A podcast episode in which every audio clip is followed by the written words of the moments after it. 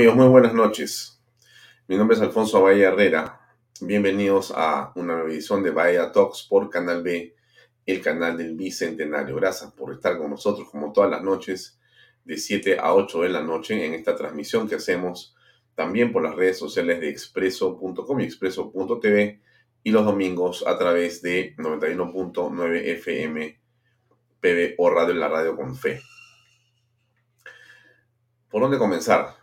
Eh, todavía sigue siendo Ayala el ministro de Defensa, es el titular. Está en este momento reunido con el presidente Pedro Castillo en Palacio de Gobierno. Ha estado también presente junto con el presidente de la República eh, los principales líderes de los diferentes comandos de la Fuerza Armada. No sabemos todavía diciendo o haciendo qué. Una reunión eh, larga, prolongada, creemos que muy importante. Y hay muchas cosas que decir al respecto. Esta noche vamos a conversar con eh, un hombre que conoce, por supuesto, la institución armada, pero también la parte política, porque ha sido primer ministro. Él es Oscar Valdés, que va a estar con nosotros en unos minutos. Está conectado ya y vamos a conversar con él. Ha tenido la gentileza de aceptar nuestra invitación para poder analizar qué significa lo que está ocurriendo en el país y qué implicancias puede tener para todos los peruanos lo que está pasando. Déjenme, sin embargo, tocar un par de temas importantes. Miren, el presidente estuvo hace unos días en eh, Apurímac. ¿Haciendo qué? Esa es una buena pregunta. No, por ese Usted, perdón, déjeme compartir este reflejado en las urnas. Ajá. Pero ese respaldo no puede ser traicionado. Cuando en alguna oportunidad algunos pituquitos escuchaban de la segunda reforma agraria y decían, ¿Y cuándo se ha dado la primera? Si no saben cómo escoger una herramienta, si no saben cómo se labra la tierra. Y nosotros los campechanos, los agricultores sí sabemos. Y sabemos comer el pan con el sudor de nuestra frente.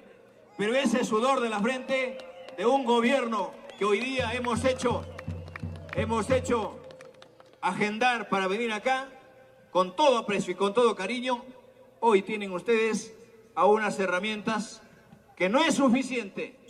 Gracias, señor ministro, por comprarse el pleito que a través de Agroideas estos tractores quedan en manos de la comunidad. Miren, en un país como el nuestro, siempre se puede asusar, siempre se puede dividir, siempre se puede querer mirar el vaso medio vacío, siempre, siempre se puede hacer el discurso del odio, el discurso de la división, es un discurso miserable. Es un discurso que quien lo emplea solo lo hace de manera populista para tener réditos políticos. Siempre usted puede ir en cualquier lugar del Perú y hablar de esa manera y siempre va a tener aplausos. La pregunta es, ¿se construye sobre eso? ¿Se construye con eso? ¿Avanzamos como sociedad? Esa es la gran pregunta. Por eso es que queremos que el discurso del presidente Pedro Castillo, al margen de los temas de la Fuerza Armada que vamos a ver ahora en extenso, siguen siendo un error. La pregunta es si es un error o si es deliberado. Ahí está el tema central. Nosotros creemos que todo lo que estamos viendo es absolutamente intencional, deliberado. Todo lo que apreciamos como un barbarismo político, todo aquello que estamos apreciando en diversas actitudes, son parte de una estrategia que viene no necesariamente la cabeza de Pedro Castillo, pero así de la gente que rodea al presidente de la República y que tiene intereses distintos de los nacionales, distintos de reducir la pobreza, diferentes de acortar las brechas, que lo que quieren y lo que buscan es básicamente apoderarse de la patria. Eso es lo que está en el fondo de este tipo de circo al que se preste el presidente de la República y la gente que lo acompaña. Seguía Pedro Castillo hablando o diciendo o eh, tratando de mostrar lo, digamos, que bien maneja los instrumentos históricos de la agricultura en el Perú. Y de esta manera tratando justamente no de igualarse hacia arriba, no de superar hacia arriba, sino básicamente de continuar en ese discurso del odio y de la diferencia, ¿no? Hubiera sido bueno que se monte encima de alguna de estas eh, tecnologías de punta. Esto es pensar en el futuro. Esto que estoy mostrándoles yo. Esto es, esto debe ser la segunda reforma agraria. Esto es, la tecnología de punta. ¿Dónde está el líder que nos hable de esto? De los nuevos mercados a los que vamos a llegar los peruanos. De mayor crecimiento per cápita de la agricultura de mayor cantidad de tierras, de mayor cantidad de agua, mejores precios, más tecnología. No, aquí lo que se trata es de mirar, fíjense ustedes cómo, ¿no? Pituquitos, que nunca han trabajado en un arado. Ese es el camino. Este es el discurso del presidente. Este, ese que tienen ustedes en la imagen. Eso es, ahí está. Ni él ha usado eso en su vida. Es un estereotipo. Es una manera como busca dividir a los peruanos. Y es importante entender por qué. Ahora voy con esta imagen enseguida. ¿Por qué? Porque estamos frente a un modelo, déjenme cerrar esto un segundo y después les digo por qué he puesto eso. Estamos frente a un modelo eh, de comunicación política que lo que está buscando básicamente es distraer. La señora directora de la Sutran es una tendera, ¿no? Una persona que aparentemente tiene, no aparentemente, tiene una foja prontuariada de varios ingresos en las comisarías por robar productos en los supermercados y es la directora de Sutran. Alguien dirá, pero esto no puede ser. Esto parece inconcebible. Les pongo la imagen que había quitado. En Cancillería, es un tweet que yo escribí hoy en la mañana, después de ver Canal 2. Canal 2 hace una explicación en la mañana y explica que se están denunciando la injerencia en los ascensos en Cancillería. Lo mismo que pasa en la Fuerza Armada, hay un escalafón y otra vez el señor Pacheco aparece ahí, el secretario del presidente aparece ahí para decir cómo quiere que se hagan las cosas. Miren ustedes, en Cancillería se repite el mismo patrón que en la Fuerza Armada. Bruno Pacheco, secretario del presidente, es el hombre que sugiere quienes deben ascender. Igual con los ahora excomandantes, Pacheco es el ejecutor de las órdenes de Castillo. Tráfico de influencias puro y duro, escribo yo. Ahí está la imagen. Y lo ha tratado en extenso eh, a mediodía, Canal 2. Pero lo sabemos porque ya en todos los medios. Ahora, la pregunta que nos hacemos es, ¿esto es un error? ¿Es el presidente un poco despistado? ¿Es este hombre en realidad una persona que, mira, tiene la mejor intención, pero no lo juzgues tan mal, Alfonso, porque en realidad es un buen tipo. Es un hombre que no es comunista, es un hombre de familia, súper correcto. Lo que pasa es que como no conoce bien, es un maestro lleno de virtudes, mete la pata, pero en el fondo es un buen hombre. ¿Así? Eso es lo que tenemos que creer los peruanos. Lo que da la impresión es que estamos frente a una serie de fuegos artificiales para distraernos y para continuar asentándose en el poder. Ese es el riesgo de lo que ocurre en la patria en este momento. Eso es en lo que está inmerso el equipo de gobierno que acompaña, no sabemos si solamente local o si también es extranjero, a quien está ahora como presidente de la República del Perú. Preparando, dicho sea de paso, ahí les enseño los 100 días de gobierno, un discurso desde Ayacucho para mañana a las 11 a.m. Miren ustedes, Miércoles 10 de noviembre, 11 a.m., Plaza de Armas de Ayacucho. Pedro Castillo, presidente de la República, va a anunciar su discurso trabajando por el pueblo. 100 días de gobierno, que hemos analizado un especial el día, el día viernes 5 de noviembre, se cumplieron estrictamente los 100 días, y vimos y reconocimos la opinión de muchas personas que habían sido los peores 100 días en la historia del Perú. Que si eso se replica mil días, el Perú va prácticamente sucumbir, menos cinco años. Eso es Pedro Castillo, un bagaje de eh, inconexiones, pero que tienen un fin que no es el, el de gobernar. ¿no? Ahí hay que tener cuidado. No es que Castillo se equivoca porque no sabe gobernar. Castillo no se equivoca. Castillo no hierra cuando pide lo que le pide a través de Bruno Pacheco a el comandante de la Fuerza Aérea o al del Ejército. No se equivoca lo hace adrede. Tampoco se equivoca cuando hace en Cancillería lo que le da la gana. Tampoco cuando nombra a Ciudad de Sutran con un prontuario. No se equivoca. Hace lo que quiere hacer. Hace lo que quiere hacer. Eh, miren ustedes, es muy, es muy interesante este, comprender la dinámica. Este es el personaje que aparece ahora como el más importante en el gobierno después de Pedro Castillo. Ni siquiera Mirta Vázquez tiene el poder del señor que está en la foto, que es el señor Bruno Pacheco. Hace unos días, la Asociación de Contribuyentes, que es eh, una página web y una eh, página web con gente que investiga sobre estos temas, escribió algo muy interesante para que ustedes sepan cómo se arman las cosas en el Perú. Por eso quería comentarles esto un ratito antes de hablar con, con eh, Oscar Valdés. Miren, eh, escribe un artículo ellos que dice cargos y cambios. ¿Qué pasó en la Secretaría General de la Presidencia? Porque ustedes saben que quien ha permitido que esté sentado ahí este señor es nada menos que el señor Sagasti, con quien nos gustaría mucho conversar sobre este tipo de modificaciones que hizo al reglamento para hacer que personas sin ningún tipo de experiencia pudieran ingresar a ese cargo que es central en la administración del Estado peruano, desde el Palacio de Gobierno. Miren lo que, les voy a leer un poquito del artículo para que tengan ustedes idea de lo que está pasando aquí alrededor, que es una cosa impresionante. ¿eh? Dice así, este artículo es de fecha, fechado el agosto 12 del 21. agosto 12 del 21. Miren lo que dice. Apenas dos días antes de abandonar el gobierno, la gestión de Francisco Sagasti emitió la resolución número 00047-2021 DPSG, con la que se modificó el clasificador de cargos del despacho presidencial, documento que describe los tipos de cargos y requisitos mínimos para ejercerlo. Con este cambiaron los requisitos para ejercer el puesto de secretario general.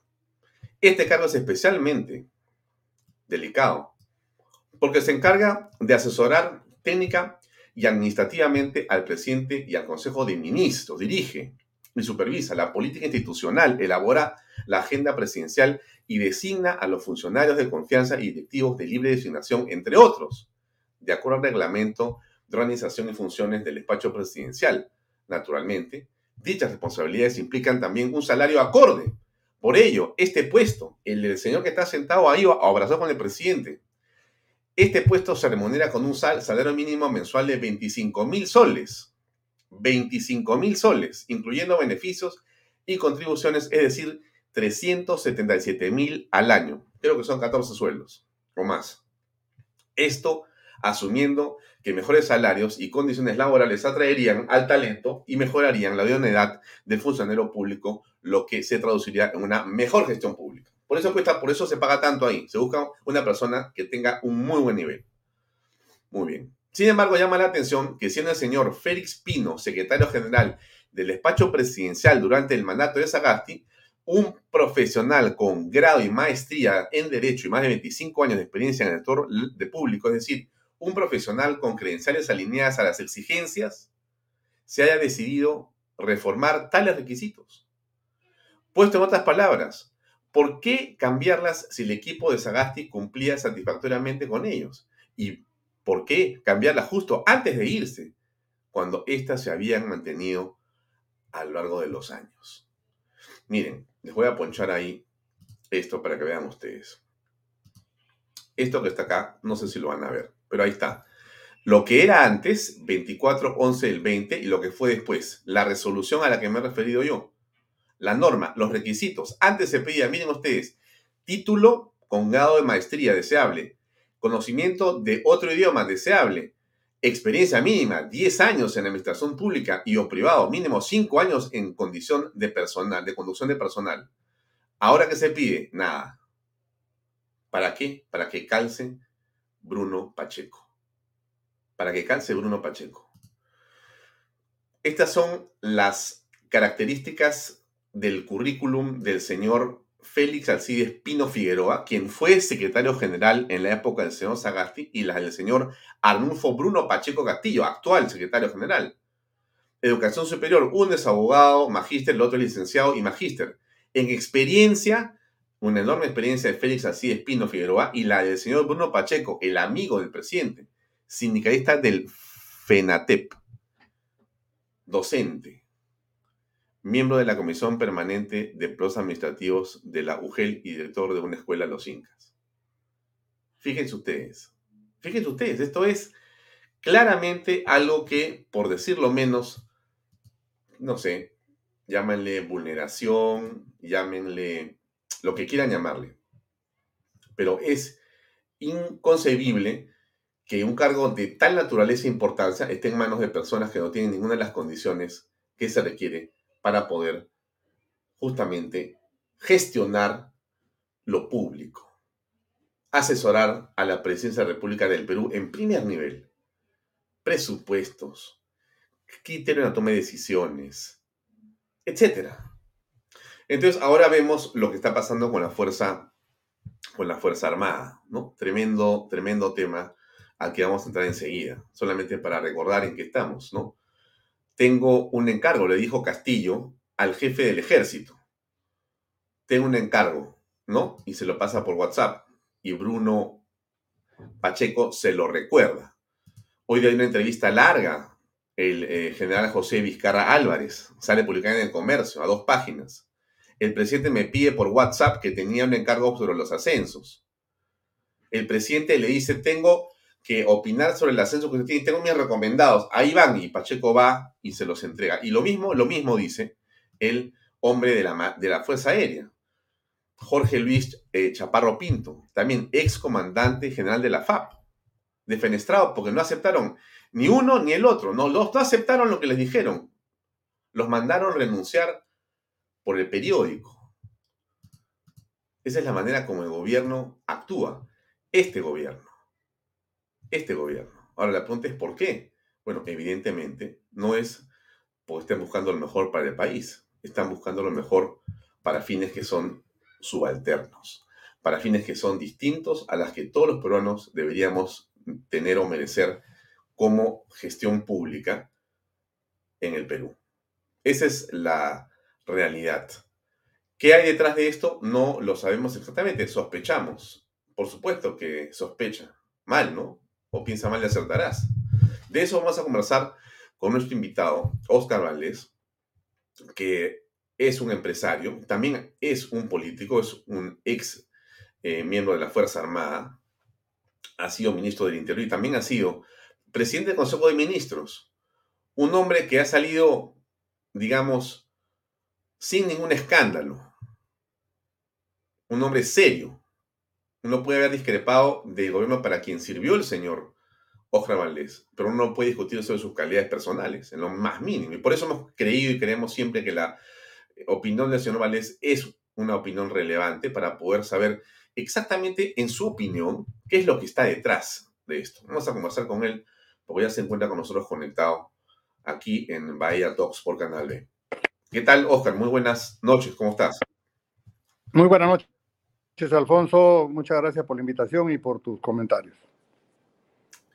Eh, Oscar, ¿cómo aprecias en este momento lo que ha ocurrido con la Fuerza Armada y los, eh, digamos, eh, y la intervención del presidente, del ministro y de su secretario en el proceso de nombramiento de los ascensos a cargos justamente en la Fuerza Armada? Bueno, eh, coincido plenamente que este es un trabajo que viene haciendo un equipo detrás del presidente Castillo, entre los que está el secretario general, y que tiene muy claras las cosas de cómo tomar el botín del Estado. Y tomar el botín del Estado empezó hace rato, desde que entraron al gobierno. Y como bien lo dices, con la, la complicidad del señor Sagasti para colocar a ese señor como secretario eh, general del, Palacio Gobierno. Y digo que es un tinglado, es un tablero de ajedrez en lo cual estos señores están jugando. Fíjese usted, tomaron la, la DINI, nadie ha dicho nada de la DINI. Tienen el Ministerio del Interior y la DIGIMIN. O sea, los principales órganos de inteligencia los tienen a su buen recaudo. Ellos están trabajando en eso para crear su quinta columna. Están posicionándose en los ministerios hace rato están nombrando ahora a esta señora de Sutran que dicen, oye, es una casualidad, se equivocaron en una tendera. No, señor. Esta es una réplica de los dinámicos del centro que tomaron todo lo que era transporte y lo que eran los brevetes. Esto eh, de alguna manera van a agenciarse fondos oscuros. Otro aspecto importante es que el presidente no escogió así al albur al ministro de Defensa, al, al ministro del Interior anterior, al ministro de Educación, al ministro de Relaciones Exteriores. No, ese es un tinglado que ellos han escogido gente que realmente sea incondicional. Y para que sean incondicionales, tienen que tener todas esas vulnerabilidades que les estamos viendo. Además de eso, fíjese usted, no solamente van a tomar el control de las Fuerzas Armadas, sino que ya están pretendiendo sacar el ejército a las calles para de una manera intimidar a la población con la presencia de las Fuerzas Armadas. Y si a eso le sumamos que el ministro de Defensa se toma fotos con los comandantes generales, ahora probablemente el presidente se tome con los altos mandos, la población va a asumir que las Fuerzas Armadas respaldan al presidente en todas sus acciones y por lo tanto con su presencia en las calles van a de alguna manera tener a la población eh, intimidada. Por otro lado, vemos que ha tomado el Ministerio de Educación y el Ministerio de Educación es donde va a entrar la parte ideológica. Ahí van a poner los profesores que nos van a malorientar a nuestros alumnos. Y ya por lo pronto están diciendo, no, no hagamos la meritocracia, que mantengamos a los profesores que estuvieron, hay que regresarlos, pero ya todos formados ideológicamente para el bien del gobierno. Entonces, este, te decía Alfonso, yo creo firmemente que este es un tinglado de cosas que no las esté haciendo el señor Castillo, sino hay un equipo detrás de él que está trabajando. Yo tengo mis dudas que esté ahí el señor Cerrón, probablemente haya influido al inicio, pero ya lo han hecho un costado también, poco a poco. Por otro lado, eh, este caso de los ascensos de los militares, eh, nosotros vemos de que es vital, como lo hizo Evo, como lo hizo Maduro, tener el apoyo de las Fuerzas Armadas. Ahora, ¿quién es el contrapeso, Alfonso, que tenemos que pensar en este momento? Porque mucha gente está opinando lo mismo que nosotros. Sí, que mire, es un tinglado, que, se están acomodando, pero nadie hace nada para evitarlo. ¿Y quién ha debido hacerlo? ¿Quién eh, democráticamente es el sobrepeso? Es el, Congreso.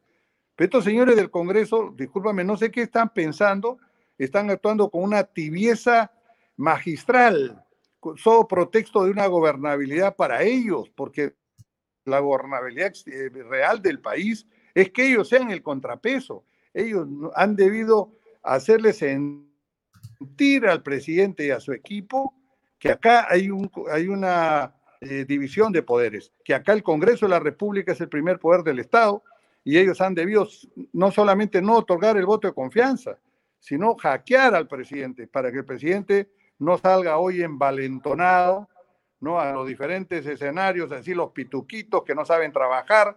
Eh, es decir, el hombre eh, no salió ni siquiera golpeado ni rasguñado, ha salido fortalecido.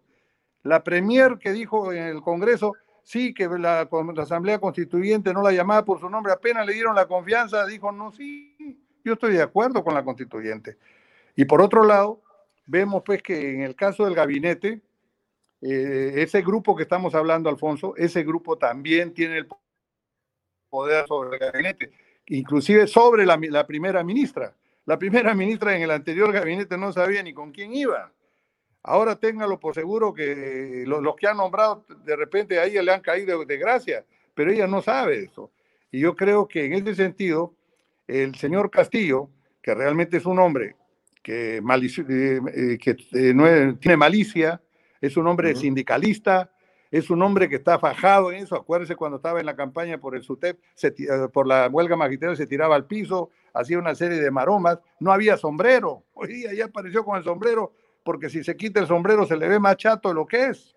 El sombrero le da altura, le da eh, cierta eh, imagen, un ícono hacia la población. Entonces, esto yo tengo mi impresión de que esto es algo que se tiene que frenar ya. Si no se frena ya, las consecuencias van a ser fatales. Y quien creo que debe cumplir un rol preponderante es el Congreso. Las Fuerzas Armadas ya no están para dar golpe de Estado. Eso ya se quedó atrás.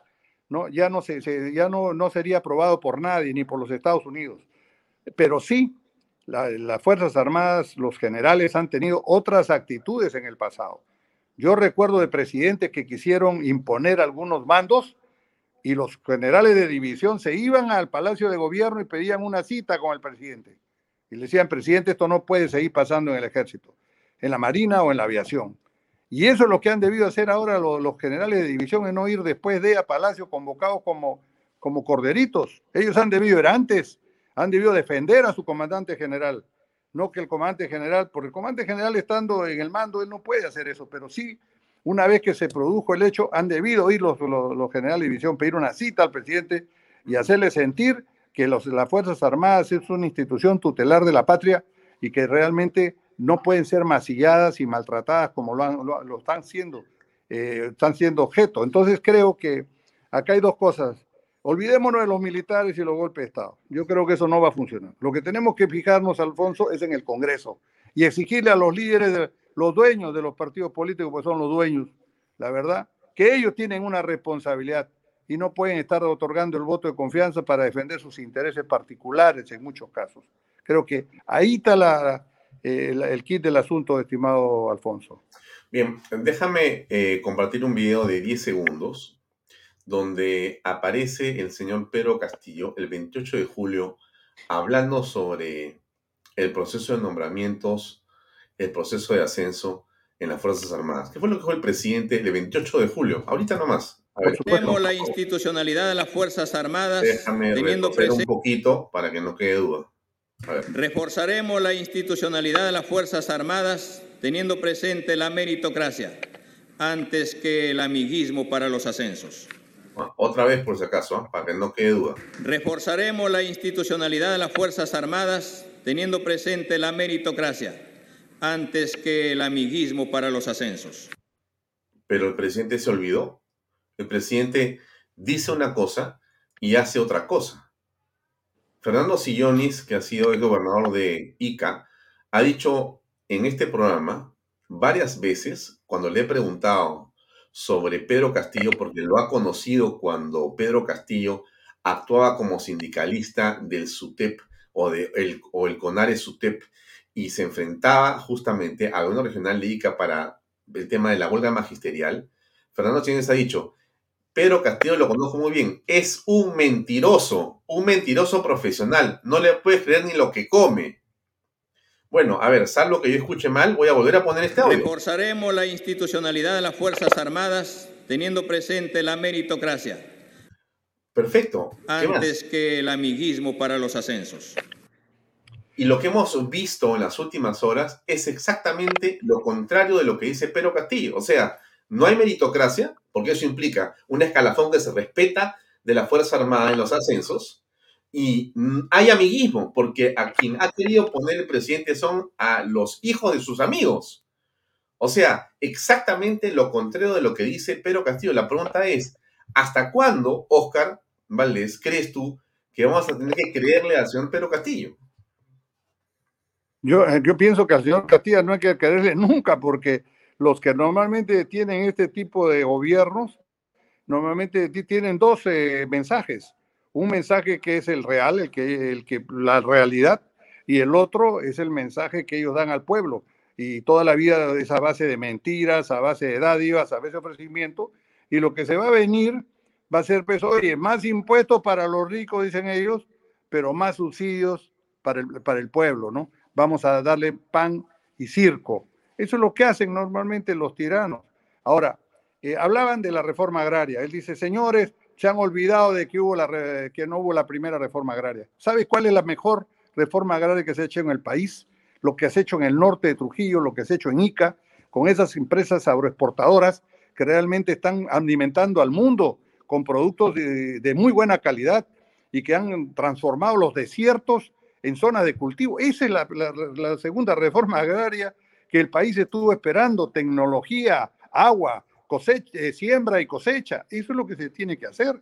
Ahora, eh, está hablando de, revanchismo de los años 70, y que sí, que lo que decía Velasco, ¿no? Campesino, y el patrón no comerá más de tu pobreza, no más pobres en un país rico. Esos son estribillos y eslogan que utilizan este tipo de gente que engaña a la población. Por eso es muy importante lo que están haciendo algunos medios de comunicación, porque ya ahorita ya empezaron a trabajar con sus propios medios de comunicación para malinformar. Por eso es que yo felicito a todos los periodistas valientes que están diciendo las cosas como son y creo que es inconveniente que no solamente los periodistas se ganen la pelea enrostrando y, y desnudando todas las actividades de estos señores y repito nuevamente, hay que exigirle al Congreso de la República que ellos tienen que hacer su papel y que no pasen pues como están pasando ahorita desapercibidos, ¿no?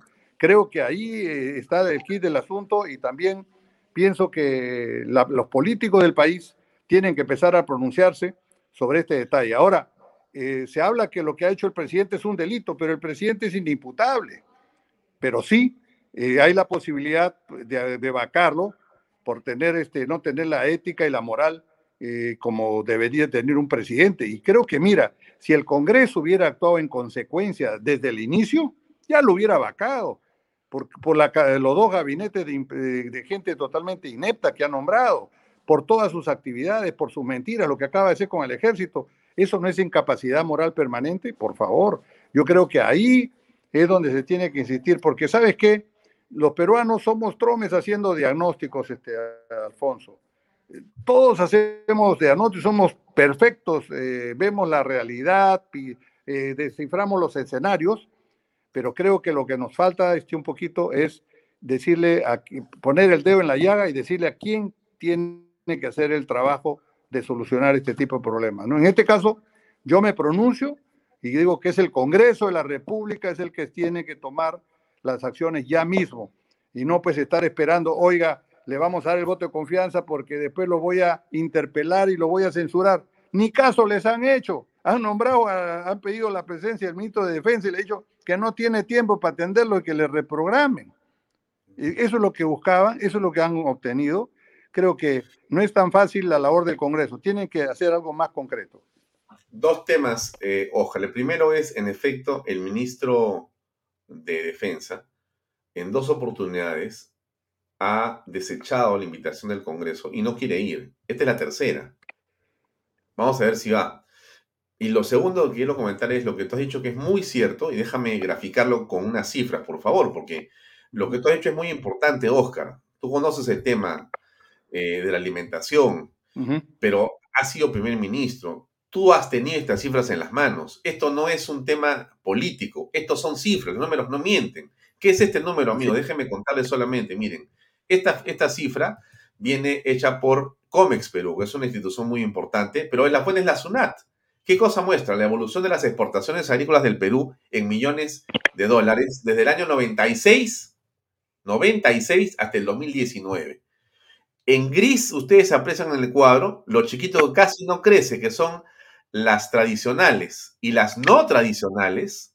Miren cómo se disparan a partir de la instalación del régimen de promoción especial al que justamente el régimen del presidente Zagatti satanizó en el norte, aceptó y prácticamente este, convalidó en la protesta popular, que tuvo más muertos, por supuesto, que, la, que lo que pasó con el señor Merino, ¿no es cierto? Pero no se dijo nada. Y miren cómo se ha disparado el tema de la agricultura no tradicional. El Perú es un boom exportador de la agroindustria. Somos un país bendito por el ecosistema que tenemos, este invernadero artificial, perdón, natural que existe en, todo el desierto de la costa peruana. Es una maravilla. Eso alimenta al planeta. Y el Perú, que tiene pleno empleo en Ica y en otras partes del país, podría estar exportando 10 veces más si el Estado, en lugar de tener un discurso de odio como el del señor Pedro Castillo, o de ignorancia como el de Sagasti Vizcarra, tuviera una promoción absolutamente seria con respecto a estos temas, pero no lo tienen. O sea, prefieren ganarse unos votos con los que no entienden nada y asusan las masas para que se traigan y se vayan contra la inversión, contra la inversión, que genera empleo y genera pagar planillas y genera pagar beneficios y dignidad. Pero bueno, quiero dejar este tema ahí, pero es muy importante este de la agroindustria, porque yo siempre lo, he defendido, eh, a pesar de los agroindustriales que son a veces un poco descarriados en los temas, pero son, eso es otro tema, pero más allá de que ellos sean o no descarriados o no entiendan qué pasa con el tema político, lo que sí nos importa a nosotros es defender aquellas cosas que en el país están bien hechas. Y este es un caso exitosísimo. En, el, en, Canal B, este, Ojar, tenemos el programa de Fernando Silloni que se llama Información. Todos los días lunes a las 5 de la tarde, déjame hacer un poquito de propaganda, Fernando Silloni hace una explicación de este y otros cuadros más que él tiene. Y cada día él habla o de la manzana, o de la palta, o del espárrago, o del arándano, o del banano, eh, o, de cualquier producto, y muestra el crecimiento. Y es, es impactante ver esos cuadros. ¿ah? O sea, somos un país que ha desarrollado una agroindustria muy poderosa. Pero fíjate, estas cosas no se dicen. ¿Cuál es el discurso del presidente? Lo hemos escuchado. El discurso del odio. Pituquitos, pituquitos. Ahora hay que ver cómo le vamos a dar crédito a las familias que están haciendo papa. cuando el tema no es ese. El tema es cómo reconviertes la tierra en una cosa de mayor valor. Pero quiero dejar el tema para no, no quedarme con la agroindustria, sino regresar al tema político. Ha dicho tú otra cosa que es central, este hoja. Te refieres al Congreso de la República. Muy bien. Si no hay 87 votos, Castillo se va a quedar 100 años en el Perú. Los congresistas da la impresión, por los comentarios que tenemos en las redes sociales, que están cuidando su suelo por cinco años, hasta el 2026. Entonces la pregunta es, ¿cómo se va a generar un liderazgo dentro del Congreso para poder conseguir esos 87 votos? Porque sin los cuales no hay. Yo creo que la forma es con los medios y con la calle, porque si no, esto va a continuar siendo así. El presidente está en este momento reunido con la gente de la Fuerza Armada tratando de ver si es que le mete un golpe al Congreso. Porque lo que el presidente va a decir es, a ver, dime si me equivoco, Jara va a decir, aquí lo que existe de parte del Congreso es un deseo de no dejarme trabajar. Me están hace rato quitando ministros, me han puesto este tema de la cuestión de confianza, me la están regulando, o sea que el, el, Congreso de la República está yendo en contra del gobierno del Perú, que quiere más bien, como he dicho en mi discurso sobre la reforma agraria, ir contra los pituquitos, como va a anunciar mañana seguramente que todo es una maravilla en estos 100 días y que están yendo en contra y para recuperar el gas y para hacer esto y lo otro, y los bonos y por aquí y por allá. O sea que es capaz, ahí viene mi pregunta, de alinearse con los nuevos jerarcas de la Fuerza Armada para golpear al Congreso. ¿Eso es posible o yo estoy alucinando? Eh, bueno, es una posibilidad definitivamente, pero yo creo que el presidente en este mensaje que va a dar mañana va, a incrementar en algunas cosas más de las que ya ha dicho. Él ha dicho que me han echado la culpa de la subida del dólar, me echan la culpa de todo, me echan la culpa de tal cosa, no, porque son los que no han gobernado, los que han gobernado tantos años. Entonces, ese mensaje lo va a seguir diciendo, pero ¿dónde está la contraparte? ¿Dónde está la contraparte? El Congreso eh, son representantes del pueblo de todas las regiones. Ahí podrían trabajar. Y no es que cuando dicen, oye, no podemos conseguir los 87 votos, ellos desperdician los votos. En esta, esta última, la, otorgamiento de la, de la confianza, han tenido hasta el apoyo de algunos congresistas de Perú Libre y sin embargo no han podido eh, negarle la confianza porque se han acomodado dos partidos políticos. Y esos señores todavía dicen, no, pero después de otorgar la confianza por la gobernabilidad, vamos a empezar a interpelar, oiga, ¿qué cosa hay detrás? ¿Por qué no han aprovechado eso? Con esos 15 votos o los que hubieran sobrado llegan a los 87. Tienen que trabajar eso y tienen que trabajar haciéndole ver también qué, hacen los congresistas en provincias. Hay que exigirles a ellos. Ellos lo que tratan de acomodarse con el, con el gobierno de turno para que les den plata y llegar a sus regiones y decir, señores, yo conseguí esto, conseguí lo otro, y por eso es que se acomodan. Pero a, a ellos hay que desenmascararlos también. ¿no? yo pienso que ese es un trabajo por hacer. Y mire, yo lo que hablabas del cuadro ese, eh, yo creo que ese cuadro también denota algo que es importante. La disminución de la pobreza en los últimos años fue de todas esas personas que trabajan en la agroindustria, que antes trabajaban aisladamente eh, como, peones y hoy día trabajan en un mecanismo eh, exitoso y donde ya no trabajaban solamente ellos, en una familia a veces trabajaban dos, tres y cuatro, y eran cuatro sueldos que permitían que esa familia compre su carrito, compre sus artefactos, eh, eh, paguen la, maestría del hermano. Entonces, ese es el, éxito que debemos buscar. ¿no? Y por otro lado, eh, porque si habla pues de la, de la agricultura de Alto Andina, si no llevamos allá agua, no llevamos no, no cosechamos agua, no llevamos tecnología, mal hacemos siguiendo poniendo dinero ahí eh, al tacho, pues ese dinero se va a perder. Tiene que haber este ejemplo de la agroindustria, tiene que verse de manera muy clara. Y hay otra cosa que yo creo que es importantísimo y que nosotros los peruanos debemos sentirnos orgullosos y tenemos que sacar cara, es la minería. El Perú es un país minero. Dios nos dio una riqueza extraordinaria en toda la cordillera de los Andes.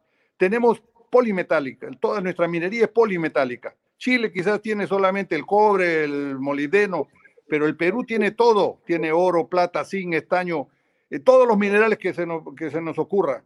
Y no puede ser posible que sigamos teniendo pobres. Tenemos que hacer un esfuerzo tremendo para llevar la agricultura conjuntamente de la mano, como es en Canadá, con la minería. Esas cosas tenemos que decirlas por su nombre. Los peruanos tenemos que decir. Hay muchos que tienen miedo de decir que, son, que el Perú es un país minero. Oiga, eh, pruebas al canto.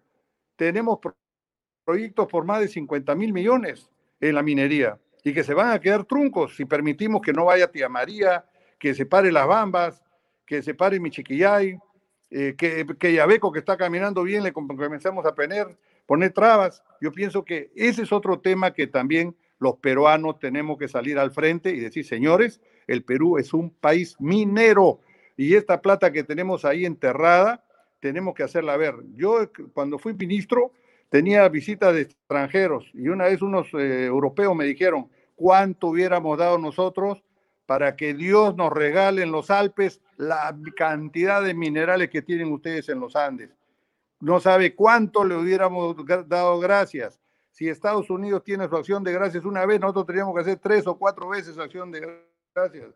Entonces, eso yo creo que tenemos que empezar a hablar fuerte y claro, estimado Alfonso. Déjame eh, hacer una pausa de unos segundos del comercial que tenemos aquí, de nuestro pisador, y regresamos con Ojar Valdés para continuar analizando qué va a ocurrir. Están eh, los ministros reunidos con el presidente, los, las cabezas de las Fuerzas Armadas. Vamos a ver qué pasa. Escuchemos la publicidad y regresamos en unos segundos, Oscar, por favor. MMK Supermarket, ofertonazos, 15% de descuento, super lunes de limpieza. Super martes de cuidado personal. Super miércoles de pollo y cerdo Jueves de cerveza. Super viernes de pescados y mariscos. Super sábados de parrilla. Super domingos infantiles, llévate el segundo producto a mitad de precio. MMK Delivery 960-587-331. Bien, continuamos con esta conversación con Ojana Valdés, que ha sido primer ministro, hacia el ministro del Interior, conoce el entretelón de lo que puede pasar en el país con respecto al manejo del poder.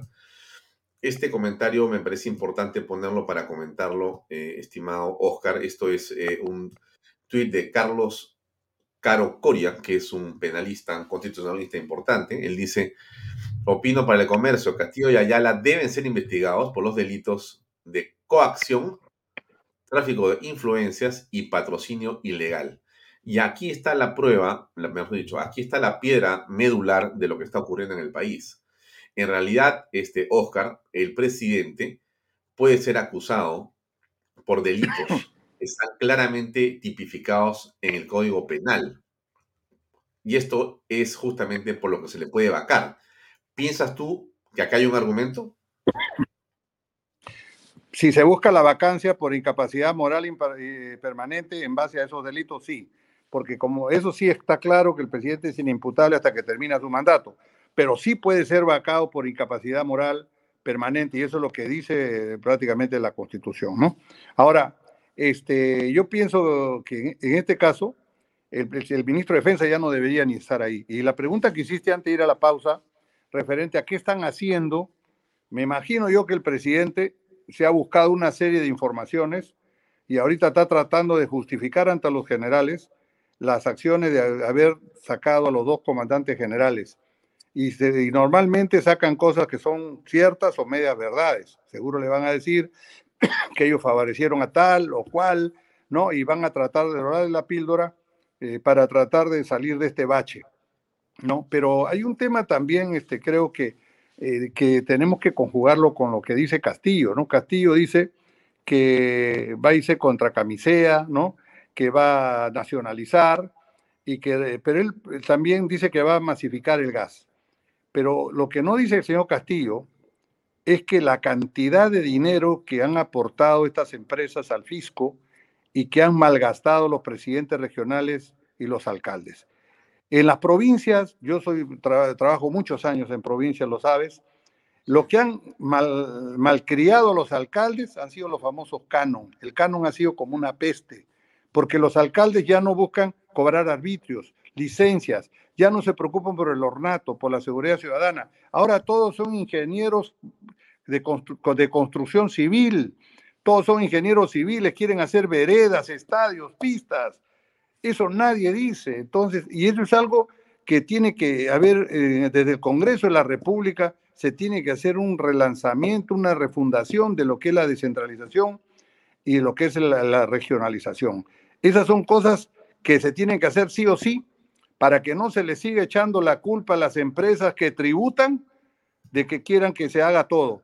Sinceramente, yo a veces te pasaba vergüenza cuando iba a una localidad y querían que la minera, aparte que pague sus impuestos, tenía que hacer el colegio, tenía que hacer el puente, tenía que hacer la carretera, y nadie hablaba de la plata que se, malgastaba, por ejemplo, en Ancash, que es el producto de la corrupción. Eh, en eso te resumo. En mi opinión, hay tres cosas. Una, que se tiene que ver, parar al presidente y a su equipo en lo que están queriendo tomar el Estado. Segundo, se tiene que ver el tema de la agricultura. La segunda reforma de la agricultura es otra, no la que ellos dicen. Tenemos que ver la minería y tenemos que ver sobre todo la descentralización y la regionalización que eso tiene que refundarse, tiene que cambiarse. No podemos tener reyesuelos.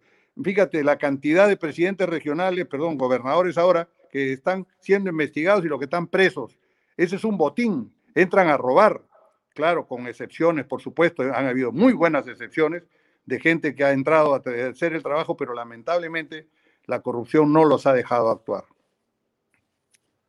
Eh, Oscar, mira, has hablado de un tema súper importante. Qué bueno hablar con una persona tan versada en temas del Estado como tú, porque nos permite poder tocar temas que son centrales. Has hablado de la minería. Yo he compartido en este momento un cuadro que dice Canon Minero Distribuido 98-2018. O sea, ¿cuánto ha venido por la minería como Canon para el Perú desde el 2004? Ahí está la cantidad de, no cientos, miles de millones de soles y tengo otro cuadro donde está por regiones. O sea, este es en general. Ahora, por regiones, déjame, espero no fallar en este cuadro, a ver si la, la chunto. Acá está, perfecto. Esto es por regiones. Miren ustedes. 2020. ¿Quién recibió más? Cusco, 1.359 millones de soles. Ancash, 1.209. Arequipa, 846. Piura, 427, La Libertad, 266, Callao, 251, y así, así, así, así. Muy bien, la pregunta es muy sencilla. ¿Dónde está la plata? ¿Dónde está la plata? Está la plata está en las manos de los ladrones que se han robado el dinero, porque en todos estos sitios sigue habiendo protestas, sigue habiendo eh, obras no concluidas, sigue habiendo brechas fundamentales en educación, en salud, en infraestructura, la plata se la han robado. Entonces, aquí hay un problema de regionalización, Oscar. Tú has estado en la PSM, tú conoces perfectamente la gestión de estos temas u otros. Entonces, ¿cómo, cómo asumir esto, cómo afrontar este tema de manera correcta? Ahí hay dos, cosas, ¿no? Eh, las investigaciones nunca llegan a buen recaudo, ¿por qué? A buen final, porque normalmente ellos han hecho las trampas famosas, ¿no? La creación de los consorcios. Consorcios que se forman para hacer un determinado obra, un puente. Entonces normalmente le dan la coima a la autoridad y luego a mitad de obra se paran y comienzan a pedir adendas y adendas y adendas. Y como la autoridad ya recibió, ya está coimeada, entonces estos malos empresarios que hacen estos consorcios desaparecen el consorcio y no hay responsables. Y por eso tenemos tantas obras abandonadas a lo largo del país. Eso se tiene esa legislación de lo que es la contratación de Estado tiene que ser más específica, tiene que buscarse responsables, tiene que buscarse alguien que dé la cara, que tener garantías suficientes, ¿no? Y que sobre todo desaparecerlo eso de esos consorcios que se forman solamente para el mal, ¿no? Fíjate, yo conozco algunas regiones en las cuales se trabajó muchísimo para la visión de futuro de esa región. Se establecieron objetivos, se establecieron obras que se debían hacer y lo único que faltaba era el dinero y el dinero se pensó hacer en base a, financiamientos y llegó el famoso canon. Oiga, hay regiones que se han soplado 3 mil, 4 mil, 5 mil millones de soles que se han esfumado. Eso no es justo. Entonces, pero alguien tiene que ponerle el cascabel al gato. Eso tiene que empezar a hacerse. Yo pienso que un rol importante, si tenemos un ejecutivo que está buscando posicionarse en un Estado y hacer el papel de rey, el presidente, yo creo que ahí debe saltar el Congreso de la República, insisto, porque no hay otro. Oiga, las calles, los peruanos queremos trabajar, no queremos estar en la calle protestando. Para eso hay un equilibrio de poderes. Esos señores tienen que hacer su trabajo. Fíjate en qué, en qué ha quedado todas las marchas. De muy buena voluntad, gente que ha ido con su bandera, quiere al Perú, pero se dan cuenta pues que, que no hay cómo. No hay cómo. No, no se puede ir contra, contra el Estado pero sí el Congreso puede dar leyes, puede censurar ministros, no puede otorgar confianza y puede vacar al presidente. Y por eso yo insisto, si alguien nos puede sacar de esta situación tan difícil, es el Congreso. Y si el Congreso no lo hace, yo vaticino que cada día vamos a estar peor, Alfonso, y esto se va a enraizar la mentira, se va a enraizar los malos los personajes, los malos personajes en el Estado, y vamos a ver que esto va a ser un, un acabose. Yo, pero creo también que el Perú ya ha pasado este tipo de, etapas. Hemos tenido 10 años de terrorismo, hemos tenido un gobierno militar nefasto, pero creo que, ¿sabes qué, este, Alfonso? Esto realmente el Perú va a pasar este bache, pero tenemos que hacerlo en democracia y tenemos que hacerlo con nuestros principales poderes del Estado y lo que dicen con la Constitución en la mano. Ahora, eh, me da la impresión que por momentos, eh, Oscar, que no alcanza la voluntad, que estamos enfrentándonos a fuerzas que sobrepasan el espíritu democrático, porque se burlan de la institucionalidad como estamos apreciando. Es decir, el presidente, eh, asesorado seguramente por eh, extranjeros, trata de copar el Estado para desde el Servicio de Inteligencia y la Fuerza Armada ocupar el poder y quedarse en el poder. Es decir, no está pensando en que las encuestas o la gestión pública sea lo fundamental, sino su plan es otro. Nosotros discutimos, fíjate, hasta de alguna manera me parece bastante naif o inocente, nos pongamos a discutir sobre la agricultura, la minería, la regionalización, la mejor manera de establecer desarrollo para los peruanos, cuando al presidente eso no le interesa.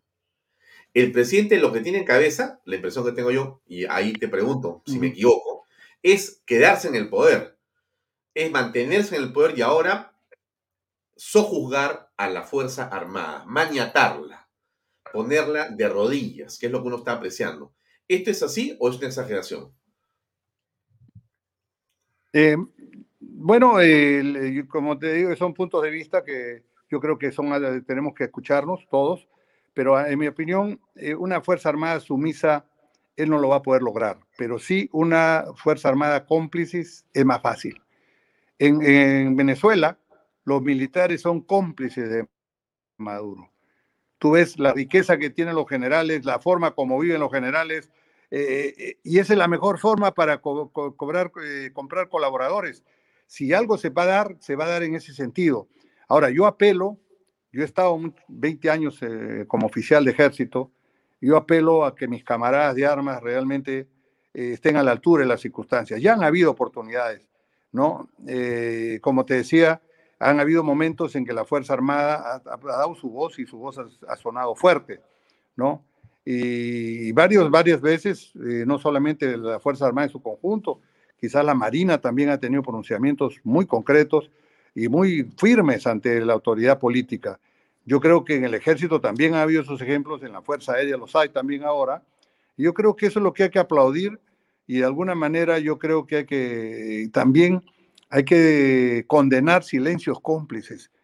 Por ejemplo, el general, el presidente del Comando Conjunto de la Fuerza Armada. Le mueven dos comandantes generales y el señor no dice ni pío. ¿Cómo va a ser posible eso? Oiga, a usted le están quitando dos comandantes generales de tres que tiene como comando conjunto de la Fuerza Armada. ¿Y cómo no va a pronunciarse? ¿Cómo se va a poner de costado? ¿Va a mirar para otro lado? Eso es lo que hay que exigir. Eso, hay que exigir roles, responsabilidades, compromisos y hay que exigirle sobre todo la mística. Las Fuerzas Armadas eh, son eh, es un sacerdocio eh, de amor a la patria, y que a veces es manchado por algunos malos elementos, de acuerdo, pero eso, eso hay que descartarlo. Pero yo confío, yo confío en las Fuerzas Armadas y ojalá que no se dejen eh, convencer por el poder político de turno. Ojalá, para ir cerrando, ¿tú tienes eh, la impresión de que el narcotráfico está jugando un papel en este copamiento de la Fuerza Armada y en la Dirección de Inteligencia? No, lo que yo creo que el narcotráfico eh, eh, está por otro lado y ellos realmente lo que están haciendo es desde hace muchos años están copando el Estado, están en todos los estamentos del Estado y eso lo pueden decir todos los que hemos trabajado en la administración pública. Cuando uno quiere hacer un determinado trabajo para controlar el narcotráfico, todo se detiene, todo se retarda. Mira, ¿cuántos años nos hemos demorado voy a poner un solo ejemplo, para sacar el software del control de los insumos químicos fiscalizados. Ese software lo estuvieron trabajando en un ministerio que comenzó costando 6 millones, puede ser 80 millones, nunca se hacía. Y no podemos hacer un software para todos los insumos químicos fiscalizados, porque realmente pues no todos los usa el narcotráfico. El narcotráfico usaba en una época pura gasolina 84 y no había en un solo auto eh, que usaba gasolina 84 en el Brain. Y sin embargo, esa gasolina salía desde el Callao con papeles en regla hasta el Brain. Entonces, el narcotráfico está en todo el estado, se ha infiltrado. Ha tenido de repente gente, en época se han denunciado a ministros, congresistas, empresarios, y el narcotráfico juega su rol. Y el narcotráfico tiene sus puntas de lanza. Hoy día, eso de que no se... ¿Y, cuál queda donde apuesta el narcotráfico? Que no se erradique la coca, que no haya control de los insumos químicos y que cada día pues este el coimeen a las autoridades en los aeropuertos y puertos. Entonces, eso son, es su estrategia de los señores estos y sobre todo que de vida no haga su papel en cuanto a la sustitución de los cultivos. E, ese es todo. Y para eso pues tienen cómplices que están en todos los estamentos del Estado. El, el narcotráfico eh, sí es muy duro, es un hueso duro de roer y es algo, es otra tarea que tenemos, se tiene pendiente el Estado peruano, eh, sobre todo en lo que es inteligencia, en lo que es la, la Dirandro, en lo que es este, el papel de Debida, el CORA, que hace, que hace un trabajo extraordinario, el apoyo de la DEA, eh, pero es un tema bastante grueso que yo creo que también se tiene que trabajar porque ya lo tenemos muchos años eh, caminando y que no muere así nomás. Muy bien.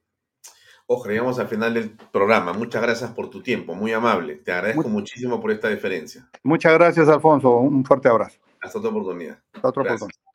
Bien, amigos, era Oscar Valdés, eh, ha sido ex primer ministro y ha hecho un excelente resumen de los problemas que tenemos. Veamos la publicidad para llegar al final del programa. A ver, escuchemos por favor. MMK Supermarket, ofertonazos, 15% de descuento, super lunes de limpieza. Super martes de cuidado personal. Super miércoles de pollo y cerdo. Jueves de cerveza. Super viernes de pescados y mariscos. Super sábados de parrilla.